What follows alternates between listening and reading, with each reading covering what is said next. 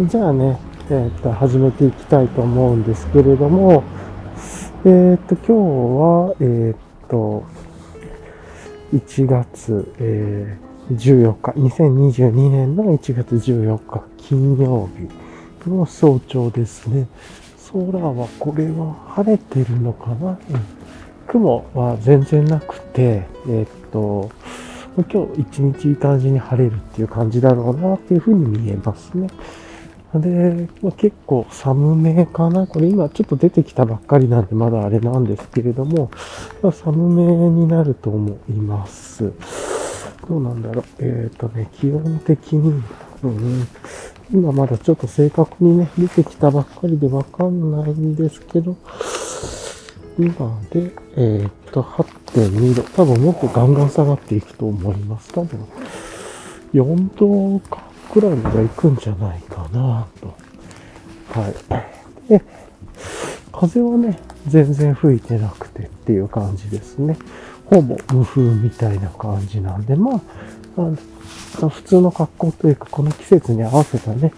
ご自身の格好をしていれば、まあまあ、あの、今日はそこまで寒い、寒いといえばね、冬だから寒いですけれども、風がない分、ちょっと楽なんじゃないかな、とは思います。いや、1月14日、まあずっと言ってますけれども、早いっすね、本当に。もう、年変わってから半月が経ったと、もう1年の24分の1が終わると思うと、結構ゾッとしますね。この1週間で積み立てて、1週間が2回行くともう1月の半分ですもんね。いや、恐ろしい。とかって思うんですけれども、はい。今日金曜日なんで、後半1週間の振り返りとかも、ちょっと今思いついたんですけど、やってみましょうか。覚えてたら。はい。じゃあちょっとね、車が多いエリアに行くんで、一旦ちょっとここで止めようと思います。はい。はい。じゃあね、また続きを始めていきたいと思うんですけれども、えーっとね、今、ちょうど気温が少し下がって、あ、やっぱりね、えーっとね、2.5度で46%ですね。温度2.5度で湿度40分。これぐらいで、あ、うん、落ち着くかな。もうちょっと下がるかもですが。よいしょと。ね、やっぱりちょっと寒いなっていう感じでした。昨日は4度、5度台ぐらいだったんで。うん、まあでも、マイナスまでは行くっていう感じではなさそうですけれども。はい。じゃあね、えっと、いつも通り今日のレイヤリングの話とかして、今日金曜日なんで、振り返り、一週間の振り返りとかも含めてね、振り返りはちょっとこう、最後の方に大きめに撮ってみましょうか。っていう感じで、ちょっと今思いつきですけれどもね、はい、っていう感じでいこうかなと思います。はい。えっとね、まず、えーっと、レイヤリングなんですけれども、これ昨日と多分全く同じ格好ですね。はい。えっとね、もう今、今の定番っていう感じなんですけれども、えっと、上が、えっと、ベースレイヤーがメリノサーマルっていう、えっと、ウール51%にポリエステル49%でホールガーメント形式っていう、こう縫い目のないね、縫い方で編まれた、えっ、と、ものをベースレイヤーに体にね、フィットするサイズ感で着てます。これがね、あの、まあ、ショーノートにも貼っておきますが、めちゃくちゃ良くて、あの、まあ、体に伸びる、フィットするし、伸びるし、で、ストレスないしっていうところで、で、多分価格も結構お値頃だったんじゃないかなと思うんですけれども、これ結構色違いとかね、含めて持っていて、えーっと、これをずっとここ最近のベースレイヤーにしてますね。フーディタイプとメリノサーマルパーカーっていうやつと、えっと、普通のクルーネックのね、メリノサーマルクルーネックっていう2種類があって、あと、レギンスタイツもあるんですけれども、まあ、あの、伸びるっていうところで、あの、ポーラテックアルファダイレクトとか使ってるね、インサレーションとは違ってるけれども、通気性。要は、あの、着てる感じはあんまりしなくて、通気性は確保されていて、かつ、保温性もあってっていう、まあ、あの、いいとこ取りっていう感じですね。はい。ベースレイヤー、肌の中に着るのにはぴったりだなと自分は思ってます。で、その上に、えっ、と、フーディニのオールウェザー T ネックスね。あの、これはインサレーションなんですけれども、プリマロフトゴールド、ゴールデンとかっていうのが入っている半袖タイプの、えっ、ー、と、なんかね、いわゆる中途半端なインサレーションなんですね。アクティブインサレーションじゃなくて、えっ、ー、と、こう、中に、えっ、ー、と、その、プリマロフトが入っている、薄手のね、プリマロフトが入っているものなんですけれども、で、なんですけど、半袖っていうことで、えっ、と、二の腕とかは寒くならず、かつ半袖なんで抜けは体の中で良くてっていうことで、で、あったかく寒くなくて、で、えっ、と、暑くはならないっていう。まあ、これいいですね。えっ、と、これ大体もう今このベースレイヤーに、の上にこれ着るっていうことがもう増えてますね。これ一番あればなんとかなるって、も確かにオールウェザーっていう名前の通りだなと。まあちょっとまだね、冬から導入しだしたんで分かってないんですけれども、あんまりなんかたくさん着込まなくても二の腕が増えないっていう風吹いててもっていうところだし、別にそんな熱くならないしっていうところで。で、ボタンが胸元までついていて、一応閉めたら首まで締められるっていう感じなんで、まあいいっすよ。自分はね、下にパーカー着てるっていうのがあるのであれなんですけれども、そんな全部閉めることあんまりないんですけれども、別にあの、下にフーディー着てなければ、これめっちゃもっとね、使いやすいんじゃないかなと思います。はい。ちなみにこれね、あの、なんかさっと見たときは普通のその T シャツでボタンついてる服かなと思ったんですけど、T シャツ型の。あの、カンガルーポケットがね、ついていて、これもめっちゃ使いやすいんですよね。で、で袖も絞ろうと思えば絞れますっていう感じです。自分はね、えっと、袖絞るところ、ゴムのところにコードロック自分でつけて、えっと、絞りやすくしてます。あんま使わないですけどね、これ絞る機能。はい。で、えっと、あとは、エンライテンエクイプメントの、えっと、カッパーフィールドウィンドシャツですね。もうあの、もう本当年がら年中使ってるかも、使ってなくてもお守りとして入れてる、あの、アイテムで、ウィンドシェルですね。軽量の3、40g ぐらいの。まあ、もうこのぐらいの冬とか、まあ、常にもう、なんか、とにかく一番上に入っといたら、なんとかなるでしょって思ってるアイテムで、すごくいいですね。うん。それ、ちなみになんかこれ昔、空張り自分であのカスタマイズできたような気がするなとか思いつつなんですけどね。はい。で、最近はあの、こう、エンライテンが提供して同じ色履いてる人が多いような感じですけど、なんか昔はカスタマイズできたような、できながら、こう、曲違いなのかなとか思いつつなんですけど、はい。っていうのも思いつつです。はい。では、えー、もうね、今日はちょっと駆け足でっていうところで、下のベースレイヤーは、えっ、ー、と、ポーラテックアルファダイレクトのタイツを入ってます。大和道さんの、えっ、ー、と、ライトアルファタイツよりは、若干ポーラテックアルファダイレクトが薄めというか、密度が低めのものを使ってるんですけど、大和道さんのね、あのアルファタイツいいと思うんですけど、自分にとって足がちょっと縦の動きをするときに突っ張る。太もも周りとか体にフィット、自分のサイズ感にフィットさせてっていう前提でなんですけれども、あの、太ももとかそういう横の感じは全然いいんですけど、縦で動くとき若干突っ張るなと思ってて、で、それよりポーラテックアルファダイレクト密度下げることで伸び良くなるというか、で、今履いてるのは、まあ全く履いてる感じはしないし、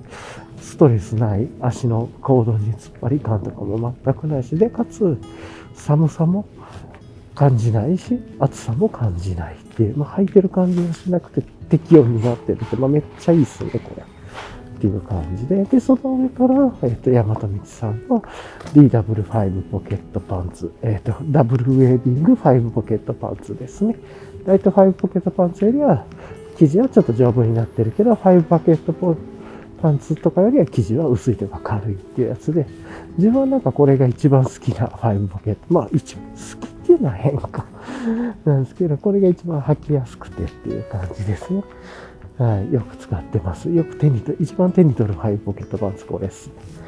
っていう感じで。で、ついでに行くと靴がビボベアフットのマグナトレイルですね。まあ雨も降らん、まあ別に、ね、超大雨でもないですし、これがね、あの、このぐらいの季節の時はちょっと生地が厚めなんで、寒くても足の甲がそんな寒くなりにくい。とはいえ、えっと、薄い靴下だったらちょっと、あの、ぜ、5度以下ぐらいに、5度から0度ぐらいの間だとちょっと冷える時があるんで、自分は、えっ、ー、と、まあ、家の中でっていうのもあるんですけど、家の中から靴下も二重履きね、しちゃってるんで、えー、っと、それを履いてます。アトリエブルーボトルさんのハイカーズソックスストライプかな長い方で。でもこれもね、あの結構旅みたいなやつで気に入っていて、えー、っともう、多分あれの種類全部持ってるんじゃないかなと思うんですけれども、まあそれは履き回しててっていう感じで、いいですよね。で、その上からイエティナさんの、なんかあの、あったかい靴下を履いてて寒がりで、で、本当はね、これ靴下問題があって、あの、冬とかね、ほんと冬でも裸足の方が健康にいいらしくて、家の中とかでも長期的に体で考えるとなんですけど、どうもダメですね。自分はできないっすね。なんで、あったかい靴下履いてっていう感じでやって。でもそのまま、さっきのあの、メリノサーマルのフーディーとかレギンスもそうなんですけど、ま、前の日にね、お風呂上がったらそのまま翌日に着てたものの色違いとか、大きくとかね、違うものを着てっていうぐらいの感じで入ってるんで、とにかくまあ、毎日同じ格好をして、散歩の時も寝る時もほぼそのベースレイヤーとか同じ格好をしてるっていう感じですね。自分はあのフーディタイプを着てね、寝ても全然全く違和感感じなかったんで、もうこれでいいやっていう感じでね。こうすることで、あの、さっと散歩にも行けるし、行動の UL につながるなとも思ってるっていうところからこんな感じにしてます。はい。で、えっ、ー、と、手袋が、えっ、ー、と、昨日と同じアクシーズクイーンさんの指出るグローブですね。まあちょっと今日寒いかなと思ったんで、このタイプにしてます。名前の通りね、指が出るミトンで、人差し指と中指と、あと一応親指も出せるっていうことで、3本の指が開けれて、で、かつミトンタイプで、まあ、フリップ式っていうのかな。なんで、まあ、ちょっと寒いかなと思った時はこれを使うことが、まあ、多いですね。あの、雨降らないでっていう前提ですけども、雨降らねえだろうな、でも寒いだろうなっていう、なんとかの時は、これをさっと取るっていうね。まあ、暑ければ、このミトン開けとけばいいしっていうぐらいなんで、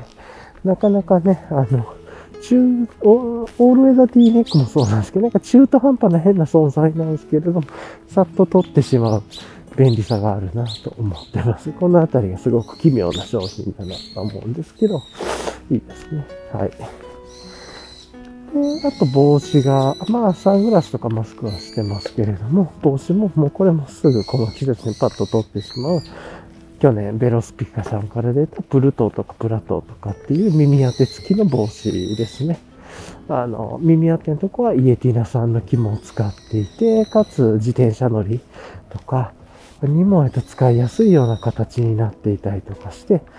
まあ、これ、去年の冬に買ったものの中でかなり気に入ってますね。なんかここまでいいものだと思ってなくてっていう。しかもデザインがちょっと、なんていうんですかね。今車通りますね。ここからちょっと車の抜け道みたいなところにも繋がるんで、ちょっと若干車の量増えると思います。たまにね、すっごいうるさいエンジンの車なりバイクが来ることもあると思いますが。はい。デザインがね、あの、この帽子いなたくて、ちょっとこう、若干ダサいというか古いみたいな感じなんですけれども、でも、使っている使いやすさとか素材とか全部現代に再解釈されていて、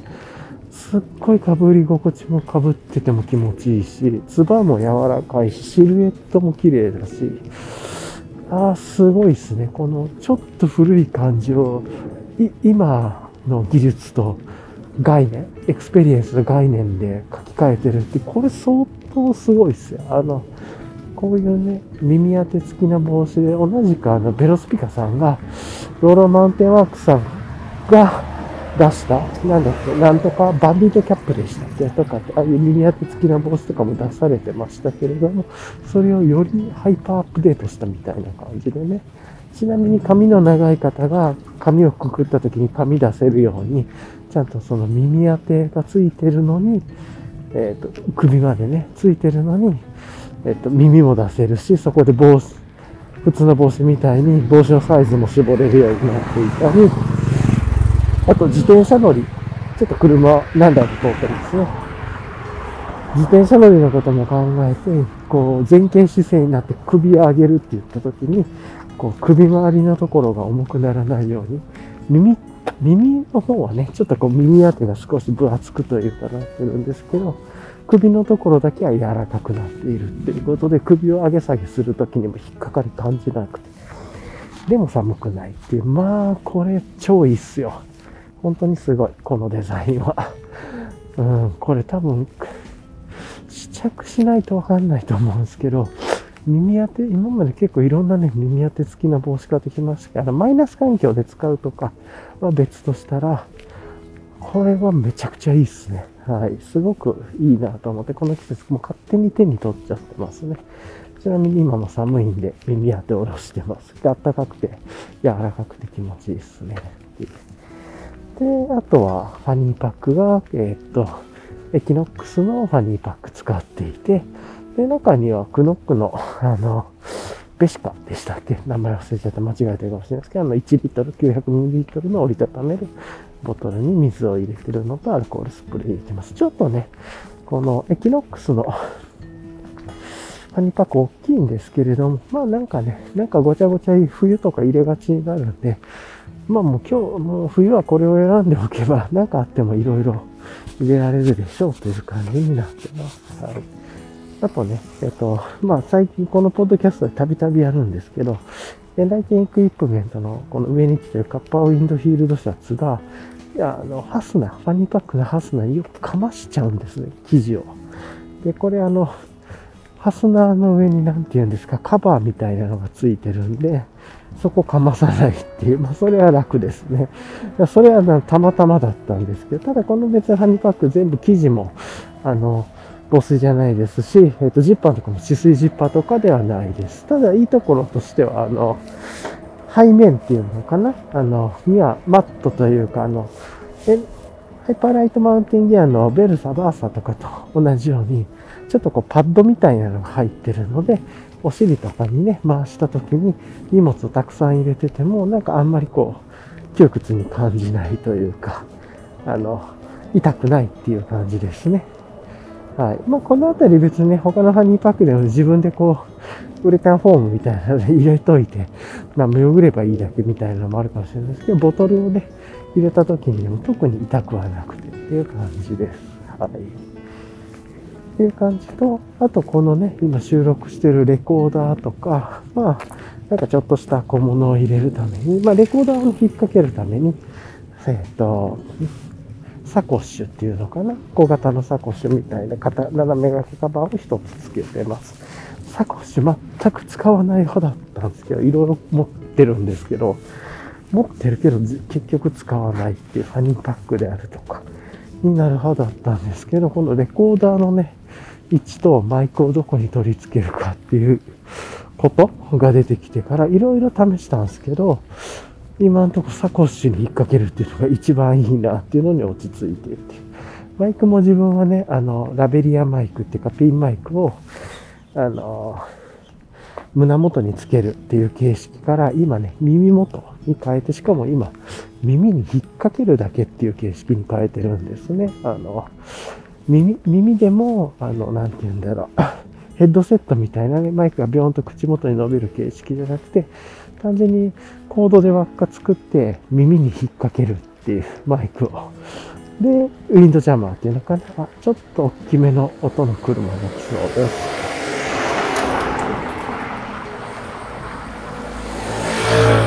このね、車とバイクがなんだけれども、あの、ウィンドジャマーとかね、あの、風防ですね、いわゆる。モフモフをつけることで、も風の音も入らないし、えっ、ー、と、音声編集ソフトの方でね、音声上げ、入れてっていう感じで困らないんで、今なんかそんなね、えっ、ー、と、かっちりした感じじゃなくて、めっちゃ身軽にこんなことやってますと。はい。なんでね、あの、いろいろファニーパックにレコーダーつけるとか、あの、マイクの位置をどうするとか、レコーダーの取り付け場所、あの、ファイブポケットパンツの右ポケット上のカラビナループにつけるとか、いろいろやったんだけれども、結局は、えっ、ー、と、サコッシュにレコーダーつけるっていうのが一番取り回しが良くて、で、えっ、ー、と、マイクの位置も耳に引っ掛けるっていうのがちょうどいいなと思って、今、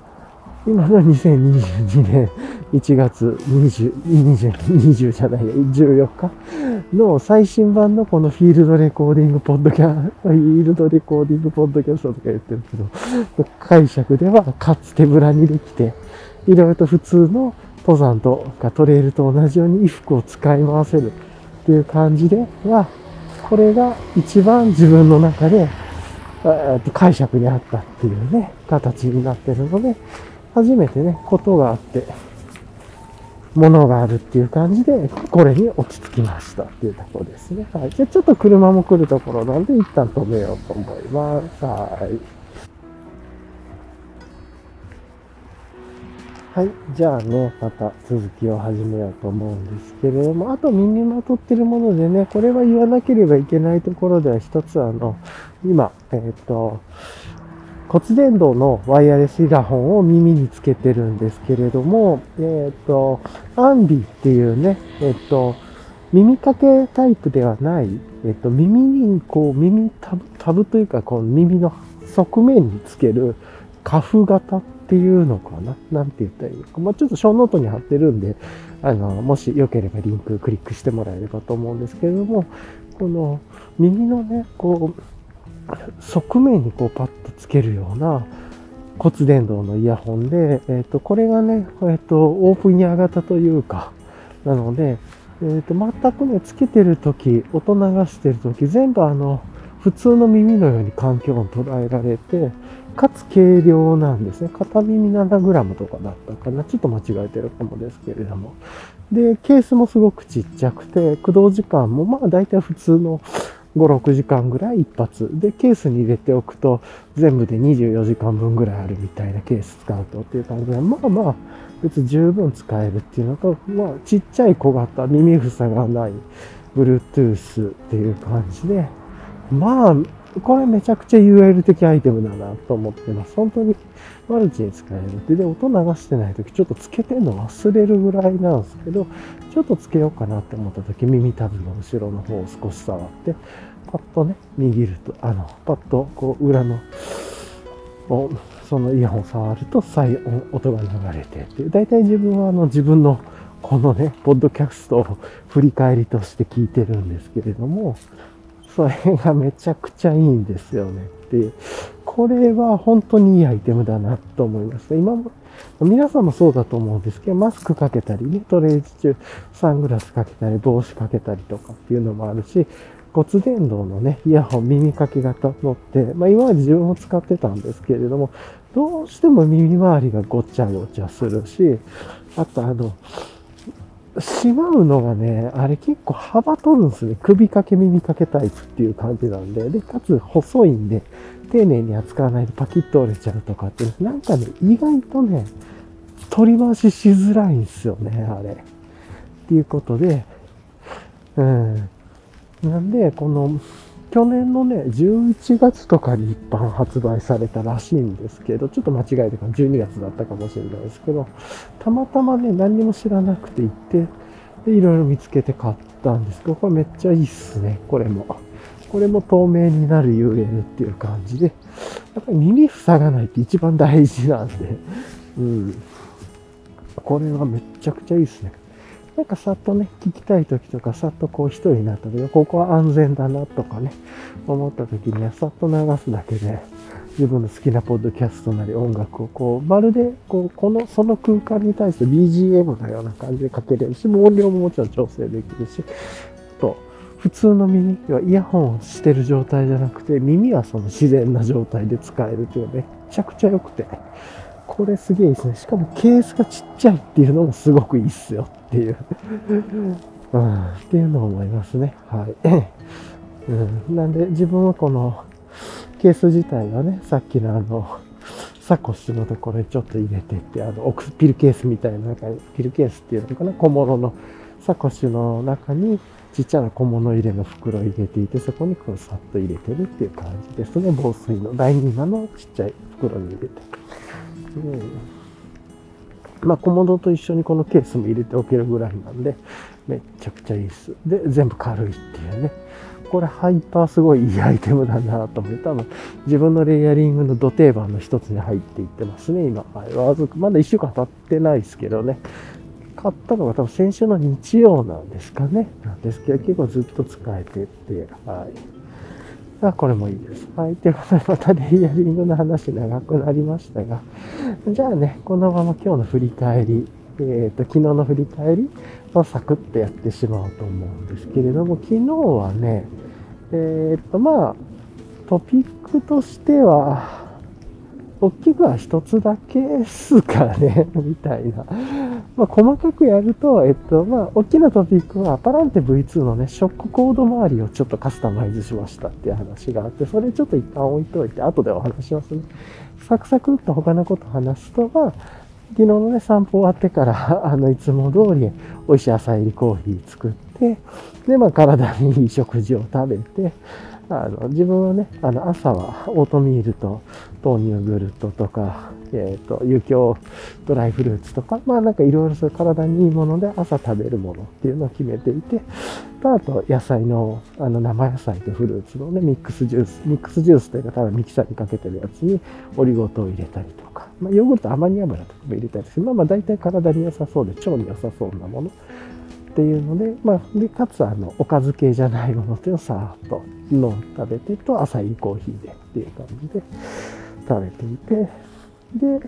で、まあ、やることはね、日中やること、社会的な生活を送りながら、えー、っと、夜、あ、えっ、とね、まあ、相変わらず続いてるんですけど、特にお酒飲みたいっていう気持ちも起こらなくて、若干フラッと出るときあるんですけれども、またね、そういうクラフトビールの楽しみとか、人生で長期的に楽しみたいし、なんか、日々飲まなくてもいっかぐらいの気持ちにね、いろいろ変わりつつあるんで、今年。なんで、なんか習慣的にね、あの、特に何も考えずにというか、考えずにって大変だけど、あの、楽しんでいたお酒。別にね、健康診断も全く今年ももう行ってきたんですけど、人間だと全く引っかかってるわけじゃないんですけど、まあなんかいっかと思って、今、なんか急にあの、お酒が減る期間に入っているというか、マインド的に。で、昨日もそんな感じで減って、で、まあ夜ご飯、お昼とかもね、えっと、健康的なケールとか、あの、発酵したお味噌汁、自家製お味噌、味噌みたいなのを使ったり、まあ、だしもね、しっかり椎茸、昆布、煮干しで取っていってのお味噌汁でお漬物みたいな、まあ、いわゆる発酵系の食品と野菜と、あとをメインでしながら、お昼もいただいて、で、夜は、まあ、そういう感じのベースに、えっと、昨日はあの、ちょっとしたタイ、タイの水炊き鍋みたいなのを食え、食べますね。タイのアラというか、そんな値段の高くないタイに、タイのあのもう、に、をそれをアラというか、だしとアラみたいにして食べて、白菜、豆腐、キノコみたいな感じで、まあ少量のね、お鍋で。で食べて、あと、それのね、締めで、えっと、オートミールのおじやみたいなの。で、三陸産の天然わかめ、生わかめみたいな、塩茹でわかめです。乾燥わかめじゃないのを買ってて、まあもうあるんで、それも戻して入れてっていう感じで、あの、オートミールの、雪オーガニックオートミールの、ゆえー、っと、わかめおじやみたいなね、を作ってて、わかめおじや風っていうのかな。美味しかったっすね。すごいオートミールって全然感じないんでいいっすよねっていう、はい。っていう感じで食べてて、ただね、なんかね、その後すごいお腹空いちゃって暴走してしまって、その自分添加物とか取らないように気をつけてるんですけど、昨日はもういっかってチートデーにしようと思ってお菓子食べたり、あとなんかこう節分の大豆とかがもうあったんで、それちょっと食べたりね、してっていう感じのことやってて、ちょっと食事夜が最後のその、美味しいご飯を一日食べたら最後の最後でお菓子と大豆をなんか食べたりとかして、うん。っていう、あとチーズとちくわとかも食べますね。なんか急にお腹が空いてて良くなかったですね。一応今朝の朝一早朝、大体自分はもう便のお通じすごく良くてこういう生活してると、あの、お菓子とかさっきだとあれなんですけれども、普段の食事お通じ良くて、大体こう早朝に便が出て、で、この散歩から戻ってコーヒーとか飲んでて、で、まあ、ヨーグルトが食べてもまた出て、まあ、もしかしたらお昼とか夕方にも1回出るぐらいですが、1日2回はまあ出て、3回目もあるかないかぐらいになる。まあ、大体、色も形もね、すごい理想的な便でっていうことで、けんあけんあの便ってこういうのはあの変な話かもしれないですけど、めちゃくちゃ大事でって大腸の様子チェックするので、なんで自分は結構毎日毎日その便の様子とか、えっ、と、色とか匂いとか形とかってすごく気にしてて、まあ大体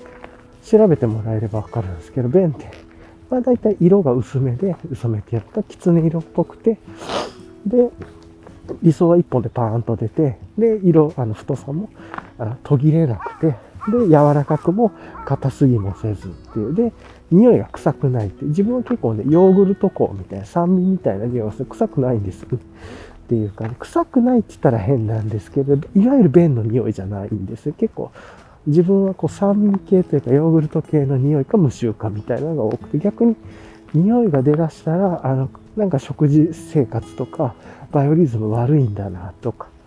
っていうのをすごく気にしてますね。とか、あとは色が濃くなってくるとか、柔らかくなってくる、硬くなってくるっていうのがあるので、そこら辺で、まあ、めっちゃ気にしてて、で今日もね、普通にお通じが出て、で、あの、すごく理想的な、だったんで、まあいいかと。ただちょっとその後のお昼に多分出るやつは昨日のお菓子のものとか、ちょっと多分それぐらいで出るんじゃないかなと思うんですけど、多分ちょっとね、色とか匂いとかもしかしたら出るんじゃないかなと思ってミスったなとは思いましたね。はい。っていう感じで結構毎日毎日健康のね、パロメーターとしてそういうのは気にしてますね。食生活と便の状態とか、まあ、あの、なんていうの、小の状態っていうのかな。おしっこの状態とかをめっちゃ気にしますね。うん。で、大体それが吸収して外に出るもののアウトプットとして、腸の状態とか、なんか体の中の状態、一つの目安にしてます。そこら辺が調子悪くなったら一気にやっぱり食事変えますね。というのと、マインドを元に戻すというか。はい。っていうところで、一旦じゃあちょっとね、こんな話は一回ちょっとだけ軽く止めようと思います。はい。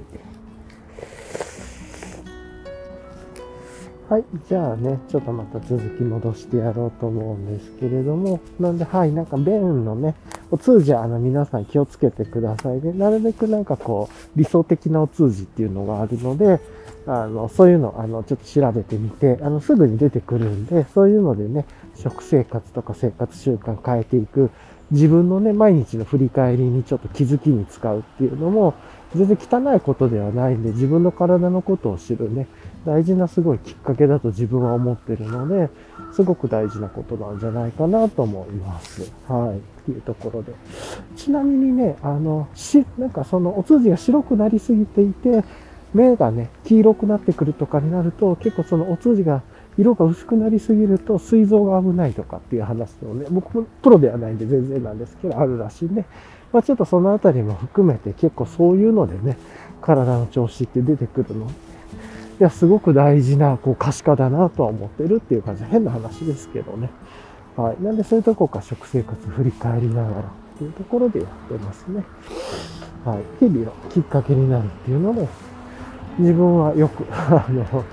自分の振り返りであるとか現状把握に使ってるっていうところ。ちょっとね、車が通るところで、ね、若干ちょっとうるさいかもしれないですけど。はい。ではね、まあまあそんな感じで話していますが、えー、で、まあ夜ね、って言いつつ昨日ね、その添加物もりもりのお菓子、スナック菓子というんですかね、なんかおかきみたいなのを食べたり、まあ、節分のお豆はね、大豆なんで、添加物とかはなくて、国産大豆遺伝子組み換えではないみたいなのを感じましたけれども、それでもね、自分が取る有機とか自然栽培の大豆ではなく、普通に市販で売ってるやつだったんでっていうのはあります。とか、まあいろいろ食べ過ぎたんで、ちょっと良くなかったな。それ昨日の反省ですね。はい。で、えっ、ー、と、まあちょっと話戻すと、昨日ね、パランテのその V2 のショックコード周りなんですけど、まあ自分、前面フロントのところと背面にショックコード回して、まあ前面はなんか引っ掛ける。あんま自分は使わないですけど、前面なんか引っ掛けるよと、で、背面は、えっと、それを、えっとね、えっと、下のあの、なんていうんですか、まあ、側面のループとかにいろいろ通しながら、あの、背面の、あの、ポケットのところにね、うまくこう、ショックコードを取り回して、で、背面に回して、前面から背面に1本でね、2メートルぐらいのショックコードあるとそれができて、2メートルもいらないかもしれないですけど、で、背面の方は、えー、っと、コードロックもね、使いながら、あのー、なんていうの、クローズドセルマット折りたたみ型のニーモとかサーマリストとかのクローズドセルマットを、えっと、こう開いて背中にパッドとして挟めるような形にするために、ショックコードも取り回していてて、ちょっとね、パランテの V2、コード引っ掛けるところがね、ちょっと少ないのもあるんで、少しコツがいるんですけれども、一応それをやっていて、っていう感じにしてるんですけど、その1本をやめて、前面は前面、背面は背面でやろうと思って、まあなんかそういうことをちょっとプチミョグみたいなのをやってましたよね。まあ大体まあ普通のショックコードを入れて、でまあリフ、あの、なんかあった時用にね、一応リフレクター素材用のショックコードにして、で、こう、ショックコード入れて、自分で適度な長さにして、で、コードロックも使って、ちょっといろいろね、長さが後で調整できるようにして、あの、紐の長さっていうんですが、押して絞るタイプのコードロックと、あとは、あの、左右を引っ掛けてピンと張るようなね、引っ掛け型のコードロックの2種類を使って、こう、いい感じに使うときに、縛る用と、物を挟んだときに、こう、ちょっとタイトにする用とで、2つのコードロックをつけてっていうのを前面背面やってっていう感じでやりましたね。はい。まあまあ、ちょっとまだ実践投入してないんですけど、昨日背負った感じ良くてっていう。で、まあ、あとね、その前面と背面のコードを2本通してるっていうことは、そこに、えっ、ー、と、仮面にね、えっ、ー、と、左右にコードを2つ通すと、あの、いわゆる大和道さんとかね、他のでもあるよ。背面にこう、筒型の マットをこう入れるような、別にマットじゃなくてもいいと思うんですけど、コードもつけようかなと思ったんですけど、まあパランってね、あの、下は下であの、なんて言うんですか、ポケット使ってるんで、あんまりそこにそういう荷物を這わせたく使い方しないなと思って、それで、そこはつけてないですね。まあ、つけてもいいんですけど、なんかあった時に使えるようにっていうあんまり自分その用途なくて、まあ、そもそもクローズドシェルマット、あの、筒型のタイプじゃなくて、自分は折りたたみ型のパッドを、えっ、ー、と、ね、えっ、ー、と、6枚っていうのかな？6枚の座布団みたいなのを3枚3枚に半分で折って、背面パッドを敷いてるっていう感じで、これですごく背負いやすくて、中の荷物も気にせず、で、かつ、左右にもはみ出なくて、まあ、いいとどこ取りみたいなね、付け方になるんで、それで、かつ、あの、サーマレスとかニーモみたいなやつでもいけるんで、すごくいいですね。まあちょっと、少しだけこうパランってか、ちょっとは、下がはみ出るっていうのは、もうちょっと、まあまあそこら辺はあんま自分は気にしないんでっていう、あの、どちらかというと見た目より、ことの方が大事なんで、背負いやすくなって、えー、っと、荷物もコンパクトになって、かつ、行動ね、さ、体から、体の大きさからはみ出ないのになるって、まあよくあの左右からビヨーンと伸びてるっていうのあると思うんですけど、あれはちょっと自分にはプロ向きのやり方だなというか、自分にはちょっともう、まだまだね、自分みたいなね、ちょっとあれ危ないかなと思ってやってないっていう感じですね。なんで、体の長さに沿ってって、まあ別にベッドでね、あ、ベッドじゃないや、あの、シェルター寝るときもその長さで寝るわけなんで、いわゆる、はいね。あ、それはちょっとおかしいか。その言い方は変ですね。ごめんなさい。間違えました。はい。よいしょっと。っていう感じでやっててっていう。で、あとね、そのショックコード周りをちょっとうまく使いながら、ミキ黒田さんのフルーツサックを、えっとね、あの、今、ミキ黒田さんのフルーツサックを、ボトムのポケットに1個入れるようにしてて、そこにね、なんやかんや、あの、トレイルミックスであるとか、まあなんかちょっとした小物とか、なんかこうさっと頻繁に取り出すわけじゃないけど取り出し、入れておいて、さっといろいろね、荷物を取らなくても取り出せやすいもの。で、かつ、その、サコッシュであるとか、ファニーパックに入れるにはちょっと大きいものみたいなね。なんかそういうのを入れておいといて、で、ロールトップなんでね、あの、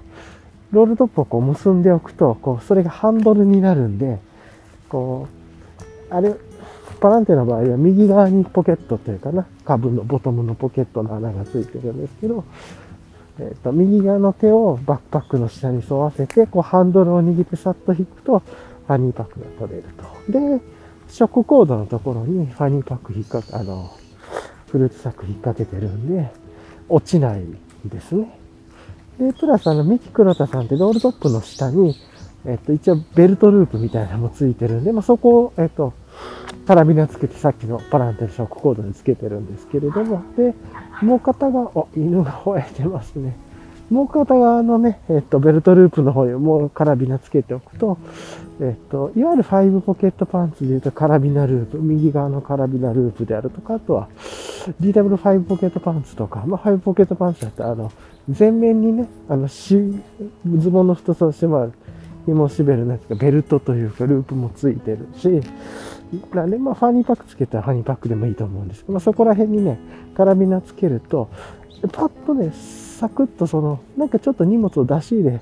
ちょっとこの頻度で多くなるなっていう時とかは、あの、サクッと簡易の、こう、ファニーパックっていうのかな、こうポケットっていうか、でかいポケットがガーンって変わるんですね。ロールテープもマジックテープだから使いやすくてっていうことで、やっぱりミキクロドさんのフルーツサックちょっとやばくて、使い方によって何でもいろいろ使えるんで、うん、結構ね、いろいろ考えて、いや、あの、パランテ V2 の中に入れる、ボトムのポケットに入れる、こう、袋っていうのが、ただの袋じゃなくて、ハンドルがついてる方が楽だなっていうのが使い勝手で分かってきて、まあ、ガサゴソっと入れて、ハンドルっぽいところを掴んでピュッと入れるっていうのね、やって、うん。なんで、あの、結構その、なんだ別に、ミキコラタさんのフルーツサックじゃなくてもいいと思うんですけど、自分はそういうね、カラビナをつけた後でこう、なんだろう、ペロッとこう、腰の周りにつけるサコッシュみたいな使い方ができるなと思って、ポケット拡張できるなと思って、今まではね、バックパックのサイドポケットはそれつけてたんですけど、それちょっと見た目的に、やっぱりちょっとでかくなったり広がったりする。それ改良しようと思ってね、ボトムのポケットに入れようみたいな。で、その中に荷物入れようっていうことで、まあ、例えばあの、なんなんなんだろう。例えばテムレスの手袋を入れておくとか、あとはトレイルミックス入れておくとかね。まあ、なんか使い方で、あとは、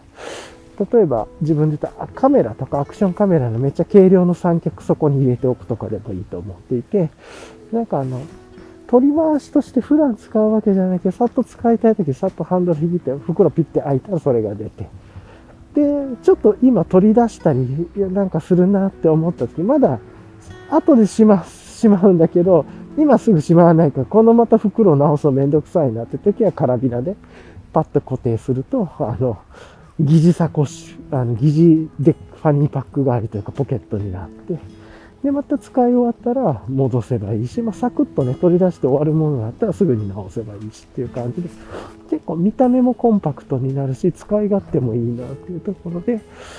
あの、ミキクロトさんのね、ロールトップモデルのフルーツサック、サイズが、小玉、えっ、ー、と、メロン、えっ、ー、と、フルーツサック自体 5, 5つの種類があるんですけど、2種類はロールトップがないちっちゃいみかんとオレンジ、えっ、ー、と、リンゴっていうやつ、いわゆる紐で絞って、コードロックとショックコードで絞るもの、あ、ガイラインっていうやつかな。で、絞るものと、あと3種類の大きさで、メロン、小玉スイカ、スイカっていうサイズが、あのなんて言うんだろうロールトップがついてるモデルでっていうので、まあ、メロンか、小玉スイカぐらいのサイズが、いろいろなんか適当に入れるには使いやすい。スイカはちょっとでかすぎるかもしれないですね。うん、かもしれないですけど、ここら辺人によって何を入れるか、自分は小玉スイカぐらいのサイズが気に入ってますね。真ん中のやつが。まあ、なんとなく、ちっちゃくもないからきつくもないし、でかすぎもなくっていう、中途半端な感じ。やっぱここで出る中途半端って大事です。若干ちょっとでかく見えるんですけれども、その方が少しね、あの、余裕を持って適当に入れられるっていうのもあって、なんかキチキチにしなくていいっていうのもあるんで、まあ第2話なんでね、特にそのカメラちっちゃい三脚とか尖ったもんじゃないですけど、まあ、ちょっと硬いもん入れるときとかにもキチキチにならない方がいいなとかも思っていて、まあ、何入れるかにもよると思うんですけど、なんでこう、なんか行動中に取り出して、またしまってとか、まあたまに取り出してみたいなもので、ざっくり入れておきたいもの。で、サコッシュとかファニーパックにつけるにはちょっとでかいし、そんなに都度取り出すわけでもねえしな、みたいなものを入れておくといいんじゃないかなと。例えば、まあ、これ人によって違うと思うんですけど、まあ、手ぬぐいとかもそこに入れておくとかも一つ。それこのあたり手ぬぐい出しっぱで使う人と、そうじゃない人がいると思うんですけど、自分はファニーパックとかサコッシュに手ぬぐい入れるのも若干めんどくさく感じます。手ぬぐいはサコッシュでもいいのかなデカめのね、ああいうソラチタさんのあのロックサコッシュみたいなぐらいの大きさがあったらとか、わかんないですけど。まあまあ、なんかそんな、ちょっと用途は別としても、そうやってね、食コードとかをちょっとつけたりとかしたら、カラビナとね、えっと、いろいろ組み合わせることによって、ミキコロタさんのフルーツ作がまたまたすごく使える。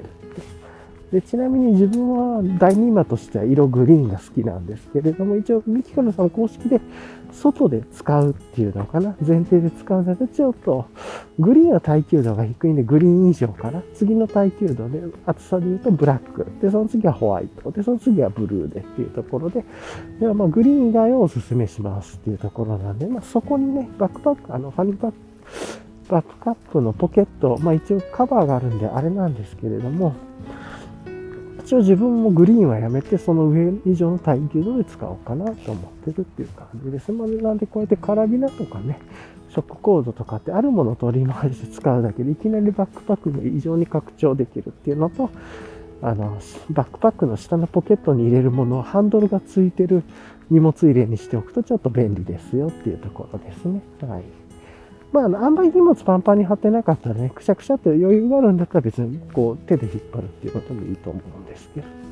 この辺りがちょっとあれかなと、うん、そうそう思いつつっていうところなんだけど、あ、そっか、こっちはちょっとね、音がうるさい地域なんで、ちょっと道を変えてと。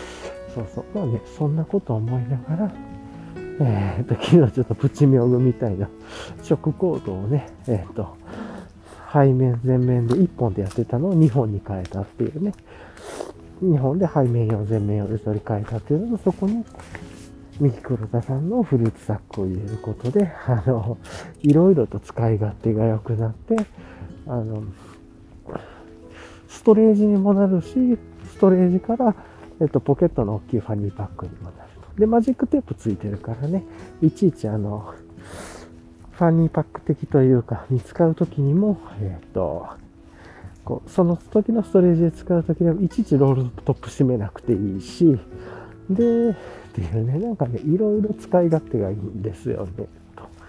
というところで、個人的に、あ、この使い方ありだなと思います。で、こうすることでファニーパック小型にもできるしっていう。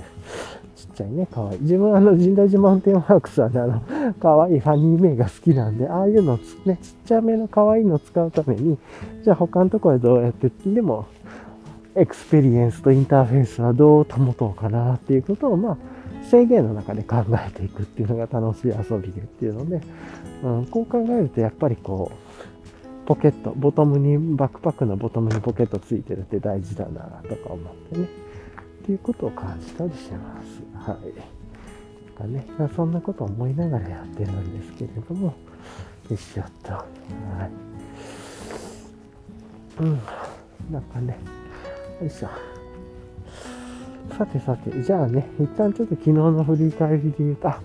そうそう。なんでそれでパラって V2 とかちょっと妙具までいかないかもしれない。ですけど、自分のインターフェースとエクスペリエンス上げるためのまあ、バックパックのちょっとしたこう遊びというか、まあ、こういうのが楽しいですかね。ってやってたのと、あともう一つ荷物ね、まあ、うち荷物いっぱいいろいろ届くんです。まあ、いろいろ届くっていうか自分が買ったり発注してるからなんですけど、昨日ね、マイクが1本届いて、あの、ラベリアマイク、ピンマイク。が1本届いて、このレコーダーにつけるね、マイクをアップデートさせようと思って、撮って、で、今その新しいマイクでちょっと撮ってます。はい。っていうことで、あの、レコーダーと違うメーカーのね、えっ、と、マイクを今、今日から使い出しててっていう感じで、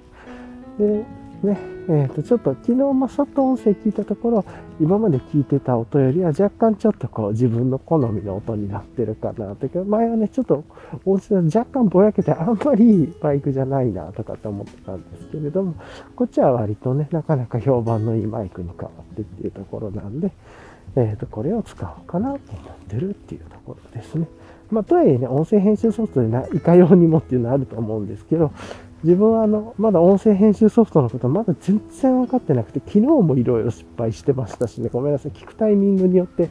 昨日 BGM が入ってなかったり、まあこれ、音声編集ソフトのせいじゃないんですけどとか、ノイズのかかり方変だったり、まあまだまだちょっとね、変なザラザラした感が出たりとか、いろいろあると思うんですけれども、まあ、なるべく編集時間を短くしながら、ちょっとずつね、良くしていきたい。いきなり完璧なものでなんか昨日より音質悪いなとか、編集変じゃないと出てくると思うんですけど、ご容赦ください。はい。ね、っていう感じでやってます。はい。まあ、そんな感じですかね。昨日、今日は。はい。っていうところで、はい。じゃあね、このままあの、直近の予定の話をして、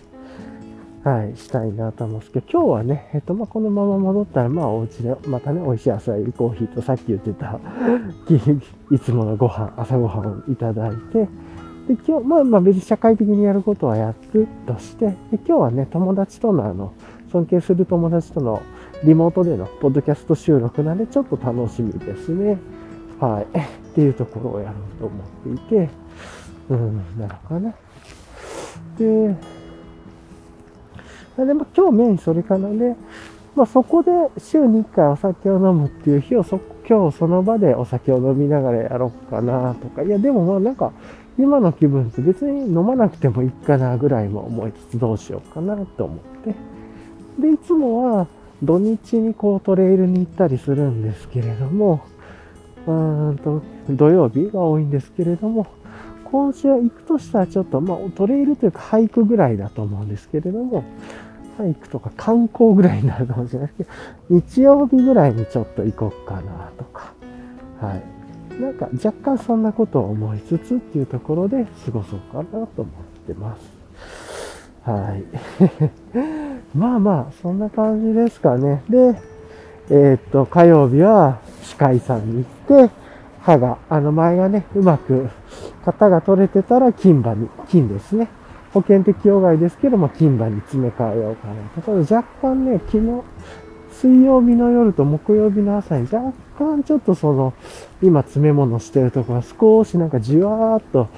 鈍い痛みというかが感じたんで、一応先生がね、結構大きく削ってて、虫歯も結構大きかったんで、あの、神経まで行ってたら神経をちょっと処置しないといけなくてっていうので、もうそれめっちゃ怖くて嫌なんですけど、やったことなくて結構痛いらしいから、なんですけ、その神経の話ですね。を、えー、っと、どうするかっていうのを先生と相談して、で、あとは型がうまく取れてるか。で、まあ、帰る歯の処置行ってっていう感じですね。で、っていうところで、まあ、直近の予定で明確に日が決まってるのはこんな感じかなっていうところですね。はい。あとはそろそろね、あの、今年のどんなことやろうかねとかっていう、社会的な生活で目標を立てたりとかいろいろしてると思うんですけど、まあ、そういうことについての、こう、もうちょっと言語化、アップデートを今月はしていくとか、まあそういうことも形としてやっていくなっていう感じですね。で、ちゃんと、カラスが鳴いてますね。はい。で、まあまあ、そんな感じが直近の予定であってっていうところですね。はい。じゃあ一旦この辺りで止めて、えー、っと、まあ、最近あったニュースとか、まあ、もしくは、えっと、今週のね、ここ直近約1週間ぐらいの、まあ、振り返り、まあ、もしくは1月前半の振り返りをしようかなと思います。はい。じゃあ一回ちょっとここで止めますね。はい。ではでは。ちなみに、あ、ちょっと待って、今気温は2.7度、湿度41%です。なかなかね、ままの寒さですよね。はい。ではでは、一回止めます。はい。じゃあね、まあちょっとやっていこうかなと思うんですけれども、いやー、あれですね。まあそれにしても寒いという感じなんですけど、なんかちょっと音楽が 後ろで流れてますね。はい、えーとね、まあ、まず、あれかな。ちょっと最近のニュースを見てみましょうか。ちょっとね、今公園で立ち止まって、あの、後ろでなんか音が鳴ってますが、はいニュース系、あんまり何もなかったんじゃないかなって自分のトピックとしてっていう感じなんですけど、うん、やっぱそうっすね。昨日は自分が感度が低かったのか、あんまり色々見てないっていう感じはありますね。はい。一応ね、 Notion とか、あと、まあ、スクリーンキャプチャーとかね、さーっと見てっていう感じで考えてるんですけれども、あんまりなんもないですかね。まあ、自分の感度が低かった日みたいなね、感じで思ってもらいました。特になんかこう、おって思ったトピックは今日はなしです。まあ、こんな日もあるということでね。はい。ですかね。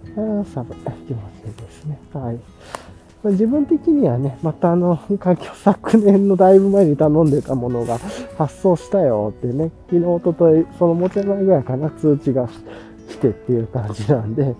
まあまた荷物が自分的にはまた届く日が来るかなとは思ってるんですけれど、まあそれは別にニュースでもっていうような感じでもなくなって、はい。さてさて、じゃあね、ちょっとこう、ここはいつも自問自答するようなね、時間にしてるんですけど、いろいろフリートークというか、今日はね、金曜日っていうところもあるんで、まあなんとなくあの、日曜日によってちょっとテーマを決めたいなっていうのもあったり、まあそれもいいのか悪いのか分からないけど、なんで、なんとなく金曜日はじゃあ振り返りの日にしてみようかなってさっき思ったんでやってみようかなと。で、まあちょっと1週間って言うとあれなんで、この1月のね、だいたい2週間ぐらいざっくりやるとっていう感じなんですけど、まあ、まずは前半ね、お正月年も明けて2022年でっていうところで、まああの、ちょっと暴飲暴食気味というか、まあおせちとかね、あとはお雑煮とかも食べて、まあ新年迎えれてっていうところで、こういう意味で言うと日々あの、なんて言うんだろう。この毎年新しい年を迎えれるっていうこと自体にね、まあ幸いなことに健康で、まあ、自分は病気があるんで、完全な健康ではないんですけど、日常を過ごす分には健康的にというか、自分の中ではその、ね、えー、と特になんか重い病、うん、まあ言ったら変だな。重い病気をしてるという重い病気をしてるんですけども、ここは一生付き合っていかない。でも、それ以外の面ではね、あの、なんとか普通に迎えれたというところなんで、すごく良かったなと思ってて、でやっぱりこの新しい年を迎える喜び、今年も、去年もありがとうございました。今年も1年よろしくお願いしますって言えること自体がすごく幸せなことなんだなと、だんだん年を取って思ってきたっていうところで、あの、普段のね、何気ないずっと子供の時から見ていた光景が、だんだんグッとくるようになってしまう。ありがたみを感じるっていうね、感じになってきてと。まあそんな感じで、ただちょっとね、やっぱりあの、1月1日、まあね、あの、たこ揚げ見たりとか、よかったですね。っていうただちょっといろいろダラダラって1月ね、まあ別に何もいっかと思って、1日、2日、3日あたりぐらいゆっくり過ごしたのかな。で、3日ちょっとお出かけして、みたいなのがあって、そこでまあ自分が探してたね、えっ、と、ちょっとこれ欲しいなと思ったものをちょっと買ったりとか、いろいろしつつ、ただ、その日は結構、朝早くから行動しなくて、だらっと昼前から行ったね、何にもそっちの方でできずもったいなかったなと思ったり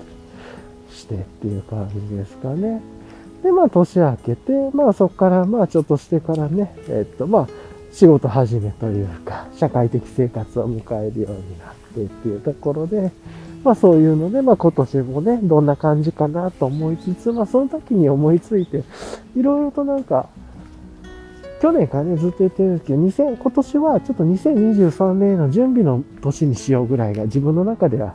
割とザクッとしたテーマではあるんですけれども、まあその中で、えー、っと、ちょっと思ったのは社会的な生活の方で言うと、一つ明確なテーマでは、公開カレンダーみたいの作れないかなと思ってて、まあ、今年1年ね、自分がやることを、まあ、関係者であるとか、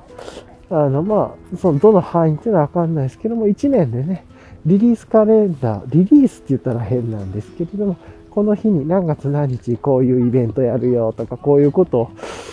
ものを発表するよとかね、まあ、なんかそういうのを、バチッとなんか最初の方で、名刺に作ってしまわないかなと。でそれを線を引くと、なんかね、いろいろとこう話が具体的にいろんなことできんなと思ったりとかして、これはあれですね、あの、ずっと去年当たり前に作って使わせていただいていた、大和道さんの製品リリースカレンダーのページですね。4月から12月、まあというか、2004月の時点なのかなから、えー、っと、翌12月、翌1月か、今年の1月の、あの、この前出たオールウェザーコートまでのリリーススケジュールが、日付も出る製品もバッチリ全部書かれてスケジュールを出されたんで、あれにさすが、すごいなと出た時思ったけど、その後普通に使ってて、意外とね、ユーザーとして便利だったんで、ユーザーというかお客さんって、お客さんって大変な言い方だあ、あれちょっと真似してみたいなぐらいから発想ですぐにね、あの、真似させていただくというアイディアね。ただあれやるにはすごくなんかこう、いろんな難しさがあると思うんで、僕はちょっとできないなと思って、1年やることで何月、11月10何日にこれを出しますなんて、よく言えないなと思って、すごいなと思いました。はい。っていうので、まあ、失敗を前提でやってみようって思ったっていう、まあなんかそれでいっぱい失敗するとね、あの、関係者とかいろんな関わる人といっぱいこう振り返りができるんで、なんかね、そうすると対話も生まれたし、内省もできるしっていうことで、ちょっと失敗をしそうな感じでも、失敗をしても大きな影響はないものっていうのかな。別に、そう、スケジュールを組み立てるのがうまくいかなかったねとか、宣言したことできなかったねって言っても、それに対して何かが大きな迷惑が、ね、かかるわけでもなくて、今までやってない期待値を上げて期待値を下げるだけっていう、信頼信用なのかもしれないですけど。まあまあ、あの、ちょっとそれがまず一つ。それが一番の今年のビジョンというかにして、ビジョン？うん、というかミッション？なんかわかんないですけど、にして、ビジョンでもないのかな？まあ、ただ、一番目指しやすいアウトプットとして、メタ的なアウトプットはそこでって、それを至るプロセスっていうのを追っていくっていうね。まあ、なんかそういうことができないかなって思いつけたっていう。これをこの1年ね、いろいろこうやってポッドキャストやりながら、でも思いつけたっていうことがいいなと。これ別に講師の市でもやってもいいですかね。何月何日この山に行こうとか、何月何日にはこうしようとか、ま、もちろん天候とかね、いろんなものあると思うんですけど、山じゃなくても自分は2023年には引っ越したいんで、じゃあ何月何日にはこうするとかね。まあ、何日までは行かなくてもいいかもしれないですけど。っていう感じで結構スケジュールっていうかね、をかけて予定とのサインを振り返れるっていう仕組みを作るっていうかね、まあ大体失敗前提でいけばいいと思うので、そういうことが考えれるっていうこと自体がいいのかなと思ったりしてて。はい。なんかね、そんなことを思ってちょっとそれやってみたいなと思思えたアイデアが出てきたのは、確か今年だったと思うんですけど、よかったなと思ってって。で、あとはね、えっ、ー、と、大きなトピックとして、やっぱり1月の第1週目に人間ドックに行ったっていう、これがでかかったです。本当ちょうど1週間前の金曜日のことですよね。に行って、大腸カメラと、えー、っと、胃カメラもやって、で、大羽去年の時よりも血液検査も全部数字も良くなって、幸いなことにね、さっきお通じの話とかもして、大腸も問題なくてっていう、胃も大丈夫そうでって、すごい辛いんですけどね、もう、大腸の検査も胃のカメラも。で、かつ、ね大腸の検査とかやるんで、食事制限も何日か前から入るしっていうので、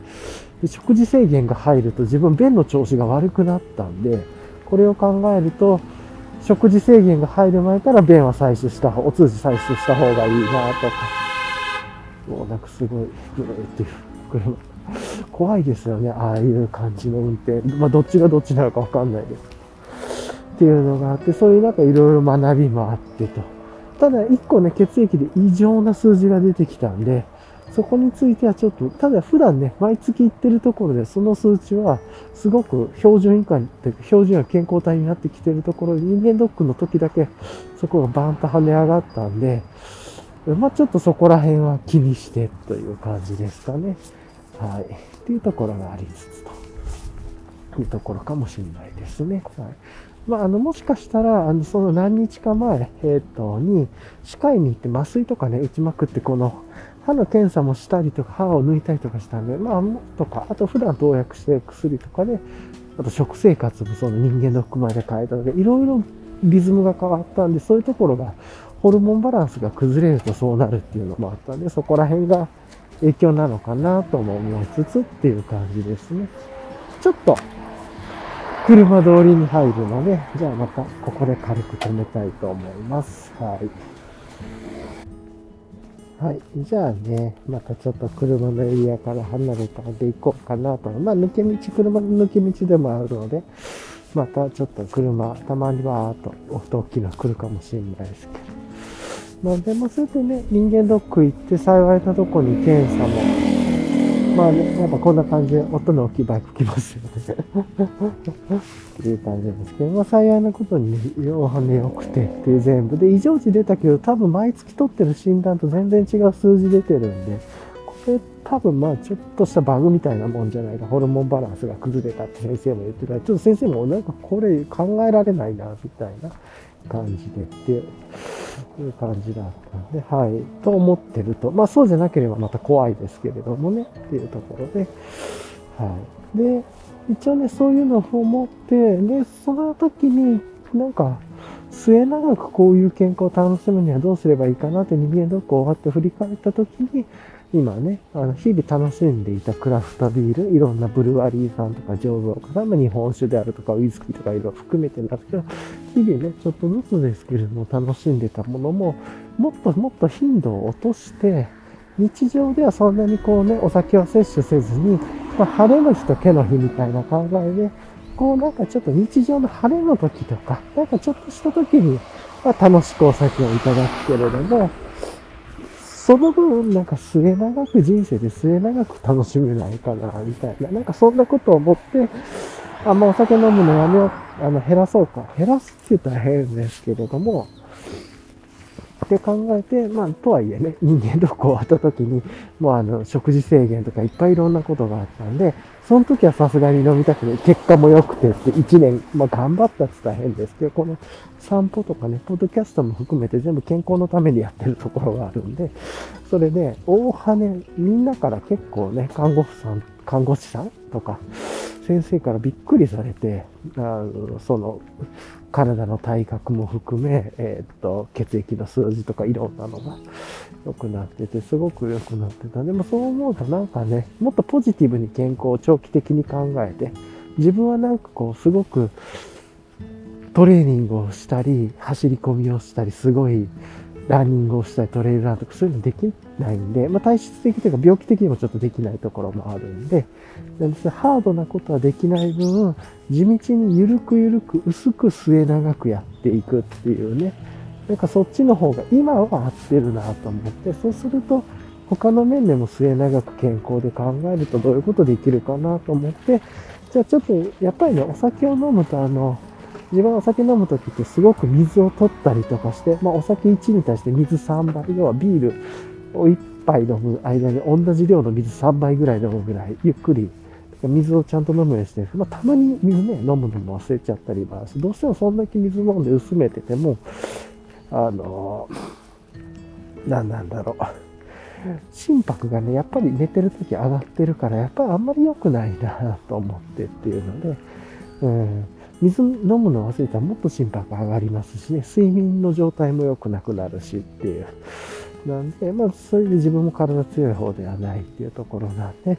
か、ね、かといってその醸造とか蒸留とかね、あそういう文化もすごく楽しいっていうことも理解をしていて、自分もそこが楽しいなと思ってるんで、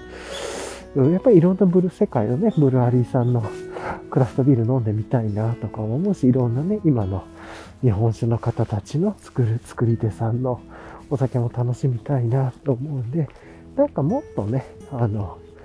末長く楽しむためにもっと週に1回とかそういう頻度に落とそうかなって思ったっていうので、今ちょうどね、先週の金曜日人間ドックに行ってからは、お酒飲んでないんで、ちょうどうまくいけてるな、週1回ぐらいのペース。と、あと、月に1回かな、特別カードっていうか、まあ、あの、月2回がいいなと思ったんですけど、月1回のカードはエリクサー1個使っちゃうと、エリクサー絶対使えなくなっちゃって、それがストレスになるんで、エリクサー2個持っといて1個は使っていいかみたいなね、そういうので一応、週1回ぐらいと、あと月2回好きな時に、なんかこれは特別な晴れの日だねとか、気分で今飲みたいね、パッと起こった時に、ね、飲んでいってカード作ろうぐらいで。で今のところその宣言し、そう思ってからは、1回しか飲んでないですね。で、今日、まあ、ポッドキャストを撮るときに飲みながら楽しもうかなぐらいで思ってたって、まあ、それが明日でもいいですけどね、って飲むぐらいなんですけれど。はい。っていうことをやろうと思ってます。さてさて、まあ、まあ、それか、ポッドキャスト終わってから自分でちょっと一人ゆっくりたしなむぐらいかな。でもいいんですけれども、はい。まあ、そうしようかなとか、まあ、わかんない。この辺りはどうしようかなっていう感じです。さてさて。で、まあ、そんなこと思って、で、えっ、ー、と、土日月、えっ、ー、とね、その期間で、ちょうどね、えっ、ー、と、いろいろイヤホンのことを考え直そうと思って、久しぶりにデジタル機材ブワーっとディグって、土日でね、イヤホンの視聴とか、イヤホンにつけるイヤーピースの視聴とかしまくって、土曜日に買ったイヤホンがすごく良くて、あの、テクニクスのね、AZ60 っていう完全ワイヤレスイヤホン、トゥルーワイヤレスイヤホン、何でしたっけ？なんか、なんとかっていう、TWS っていうジャンルのイヤホンで、で、それも売り切れ続出でちょっとね、結構探しまくって買ったんですけれども、視聴させていただいてよかった。で、そこでは買えなくてとかいろいろあって。なんですけど、結局ね、それ家で帰って使ってみて、外で使ってみると、環境音取り込みが自分の満足のいく結果じゃなくて、ちょっと自然の音とえらい遠いなと思ったんで、これは使えないなと。ただ家では使いやすいんで、家用に取っておこうとかで意味のわかんないことやって、で、日曜日に、あれですね、あの、うん日曜日にあれかな。えー、と、もう一回ね、行って、えっ、と、こういう要件が定まって、一回やって失敗してパッとやったことで分かって、要件が定まって、えっ、と、さっきの言ってるアンビ、アンビみたいな、えっ、と、骨伝導型というか耳を塞がないイヤホンで、で、かつ耳掛けじゃないものが必要っていうのと、あともう一つはトレイルとかね、でもあの、行くときに、あの、長い電車に乗るときにね、やっぱりこう、何なんだ、あの、名前、あめっちゃど忘れしちゃったけれど、ノイキャンね、ノイズキャンセリングが欲しくてっていうシーンもあるんで、ノイズキャンセリングが使えるんだけど、環境もめちゃくちゃクオリティ高いって自然に聞こえるっていうのも欲しくてって、まあちょっとね、乗り換えの時とか絶対環境音に変えたり、電車の中でも環境音に切り替えたい時ありますからね。なんで、それをいちいちあの外したりしなくても、通のような環境音にも聞こえるし、自然に聞こえるし、っていう、だから環境音がめちゃくちゃ機能が強くて、ノイキャンがしっかりしてるワイヤレス。イヤホンと、あとは、しっかりこういう散歩の時とか、まあ普段外で使う時ですね、とかに使うっていうので、まあ合計2つのイヤホンがいるなということで、結局、えっ、と、このアンビーとソニーのえっ、と、WFMX か XM4 っていうやつですね。そういう環境音全然素晴らしくて、で、めっちゃ自然に聞こえるんで、それいいなと思ってっていうので買ったっていうか、ちょっとイヤホンまた増えちゃいましたけれども、まあ、それで今特にアンビはすごく気に入って使ってますね。うん。ネット60すごい素晴らしくて、マルチポイントっていうワイヤーの、Bluetooth の複数デバイスをシームレスにつなげれる。10個まで Bluetooth 登録でき手なのかな？ちょっとわかんないですけど、2箇所のポイントはスムーズに切り替えてとかがあってっていう。なんでこれいいなと思って今使ってたりとか、はい、して。うん。ただまあちょっとソニーをメインにしてもいいのかなみたいな、それを言うととかも思いつつなんですけど、まあまだちょっと実験中です。アンビが、で、こういうのが出てたのが知らなかったので、これ素晴らしいですねっていうところですね。っていうので、そういうイヤホン環境変わって、と、いうのが良かったところですかね。で、ただ、あの、雨でね、あの、その火曜日かな、月曜日に寝れなくて、ちょっとほぼ半徹夜みたいなことしてしまって、これ全然良くなくて、もうこれ最悪っすよね。で、かつその朝に、えっ、と、マイクも壊れてって、今まで使ってたマイクも壊れてっていうのがあって、まあ、いろいろちょっとその体調のこととか、マイクが壊れたトラブルもあって、で、そこからね、えっ、と、いろいろ振り返って、やっぱ健康大事だなってもう一回思い出したりとか、直したりして、プラスね、耳かけのマイクをどう変えようかっていろいろ試行錯誤して、で、今の形に落ち着いたって、耳に引っ掛けるだけにするっていうラベリアマイクをって輪っか作ってて、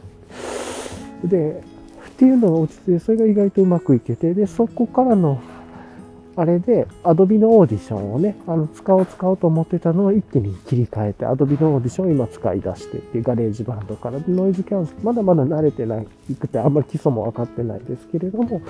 Adobe のオーディションってガレージバンドですごい便利だなって思ったり、まあ本当にもう0.5%も分かってないでしょうけれども、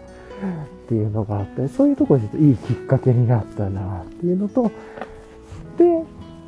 そうすると、一回ね、使ってたあの耳かけ型の、自分がまだ好きな音質だなって思うマイクが壊れたんで、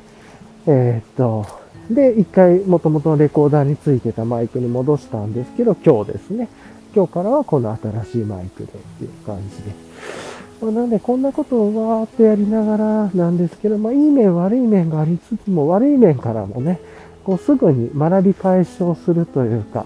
すぐにこうわーっと振り返してやって行動してっていうところがいいかな。これが全体的に良かったことと、まあ、あとそういうお酒の飲む頻度とかを楽しもうとか、あと社会的にカレンダーっていう、だから一つの大きなみんなでの分かりやすいものを作れないかなってアイディアが出てきたっていうのが一つよ。で逆に今までで語ってない悪いところで言うと、引っ越しの準備全然できてねえなっていう、ちょっとおろそかになってますね。家の片付けとかっていうのがあるんで、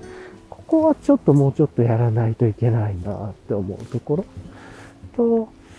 あと、社会的な生活で言うと、もうちょっとちょっといろいろリサーチとかした方がいいなとかって思ったり、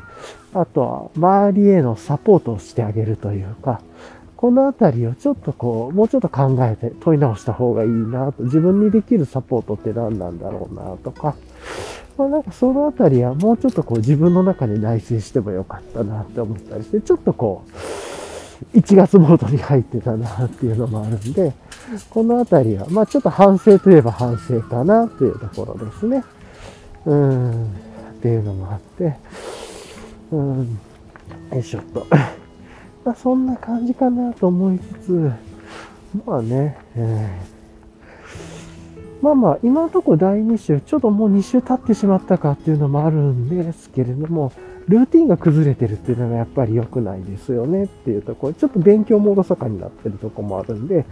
そういう意味で勉強のリズムを戻して、片付けのリズムを戻す。これと社会的には言うとリサーチとかもうちょっとこう社会的な方も少し考えて、この3つのテーマがちょっと足りてなかったところかなっていう感じが正直思いますね。うん、このあたりをちょっと踏まえながら、次の計画で言うと、なんかやっていったらいいのかなと。あと、若干不安なところが、奥歯が、これ神経までいってたら嫌だな、みたいな、っていうのがあってっていう、うん、っていうのがありますね。はい。なんで、まあ、大きく3つなのかな。めちゃくちゃ本は捨てられてる。しかも六法全書みたいなとか、すごい勉強家の方がね、見るのか、そういうお仕事されてる方がいるんだろうな。っていう感じですけどね。まあ、さっき言ってた足りてなかった3つで言うと、片付けの時間が、ちょっと片付け、引っ越しの準備がおろそかになっている。それから、2つ目が、えっ、ー、と、勉強がちょっとおろそかになっている。勉強のルーティンがおろそかになっている。もう、引いてみればルーティンが全体がおろそかになっていると、三つ目が、えっ、ー、と、もうちょっと社会的なことでもうちょっと、こう、リサーチであるとか、なんかもうちょっと問い直し、振り返りができたはずだなっていうとこ、これが不足してた。で、3.5個目の不安で言うと歯が不安。でもこれ不安だろうがどうだろうあんま関係ないで、もうあの、その治療するかどうかだけをお医者さんと話すだけなんで、ここはほっといても進むところなんでよしとすると。で、あとなんかね、あ、これもだなと思ったところがあったんだったんだけど、今思ったんだけど、何だったっけな。えっ、と、ルーティンが崩れると勉強の話でもう一個片付け。あれこれもなんかできてないよなって思ったのがあったんですけど、あ、ちょっとさっと思い出せないんで、一旦いったな、それは。うん。ですね。はい。っていうところがあるんで、ここもうちょっと遠いな。あ、あとあれですね。ちょっとずっと、これ本当はやらないといけないなっていう手続き系のこととか、こう、そういうものをちょっと放置してるところがずっとあるんで、大きく言うと自分で言うと2つかな。申請系で言うと、社会的な申請系で言うと、それをちょっと前に進めないとなっていうところ。まあ3つか。うん。去年できなかった年末のことと、あとはいろんなこと。ちょっとこの辺り車のアイドリングのところも入ってきてうるさいと思うので、あ、でもマイクの実験を兼ねて、ちょっと今日このまま行かせてもらおうかなと思います。すいません。ちょっとこの後、アイドリングしてるところがあったり、車が通るところを通りますが、ちょっと一旦このままね、今日は行かせてください。ちょっと実験を兼ねてと。だか結局ね、このポッドキャスト聞いてるの自分でというところも なんで、そうそう、申請系ですね。社会的な申請系。これを、あの、振り返って聞いてる自分はよく思い出してください。あなたそれをずっと放置してますか？よくないですよ、これ。あの、いつかダメですよ、これ本当に。っていうところがあるので、ちゃんとやりましょう。っていうところ、ただ、やるための足場が多分自分の中で少ないんですよね。なんで、いろいろちょっと調べる時間を設けて、あの、漫画を読んでる場合じゃないです。漫画を読むんだったら、ちゃんと自分で調べて、まず一つそのキーワードだけでいいから、あなたの去年覚えたやり方ですよ。そのことについて YouTube で検索キーワードを入れておく。そしたら勝手に YouTube はそれについてレコメントしだすんで、これは悪い面ではあるんだけれども、テクノロジーの。でもそれをうまく活用しましょう。あの、そのフィルターバブル、エコーチャンパーをうまく活用しましょう。ね。で、あと、インスタグラムのハッシュタグも登録しておきましょう。そのあたりはわーっとやるだけで、いろんな情報が入ってくるようになるんで、あなたダメですよ、本当に。あの、僕に向けて言ってるんですけど、あなたこれ放置してる本当ダメですか？ら、二つ。やらないで。調査しない、調査し、ちゃんと手続きしましょうねっていう。ところでっていうところがあるんで、あ、まあそういう意味で言うと4つ、結構あるんだ、そういうの。うん、直近で結構困りそうなことと、長い目で見てもね、いろいろ知っておいといた方がいいようなこととかもあるんで、ちょっとそういうことも組み込むのか。そっか、だから、社会的な面で言っても、でそう社会的な組織とかコミュニティでの面のこともあれば、人生の生涯として、こう、地域とかエリアとかコミュニティと接続するところの、そういう社会とっていう2種類あるな、社会って言っても。まあでもあの、ちょっと未来の自分に向けて、まあめっちゃ車うるさいとこ通ってます。すいません。なんか、しかもすっごい車が変な止め方してた。よしと、あの、これ聞いてすごく思い出してくださいね。それを、まずは今日帰ったら、あれです。音声編集してる時にそのキーワードを YouTube に放り込んでおきましょう。それ一回やるだけで YouTube が勝手にあの、レコメンドしだすんで、まずはそこからっていう。はい。ね、あの、広告からね、逃さないための、その恐ろしいレコメンド力、リピート力をうまく活用しましょう。自分は頭良く。頭は良くないけどっていうところで、あの、すごくそれ放置してるんで、本当にもう、いろいろね、引っ越しとかもするんだったら、そういうこともちゃんとできるようになりましょうね。はい。ちょっと自分への、あの、こう、お、怒りというか、ダメですよっていう、こんな、ね、できることはやって、できないことはずっと放置してて、足場をかけない。足場掛けをうまくやれるようになりましょう。すみません。急に自分に向けてこんな言い方をしてなんだけど、はい。ということで、